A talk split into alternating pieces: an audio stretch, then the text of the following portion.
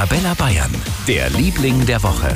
Das sind so kurz vor der Landtagswahl in Bayern heute die Omas gegen Rechts.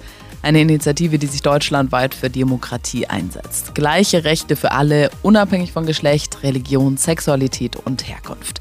Die Omas gegen Rechts sind auch in Würzburg und Unterfranken aktiv, bekommen aber auch oft Gegenwind. Direkte Anfeindungen ist gar nicht so schlimm. Wir werden halt ab und zu von Leuten ein bisschen schräg angesprochen. Mit manchen Menschen kann man wirklich sich auseinandersetzen. Ich denke, wenn man sich für irgendwas einsetzt, egal wofür man sich einsetzt, es ist immer jemand dagegen und versucht natürlich dagegen zu gehen. Die Omas gegen Rechts in Würzburg wollen zeigen, dass sich auch ältere Menschen für die Demokratie einsetzen. Mitmachen kann aber jeder und jede, egal ob Oma, Opa, alt, jung, klein oder groß.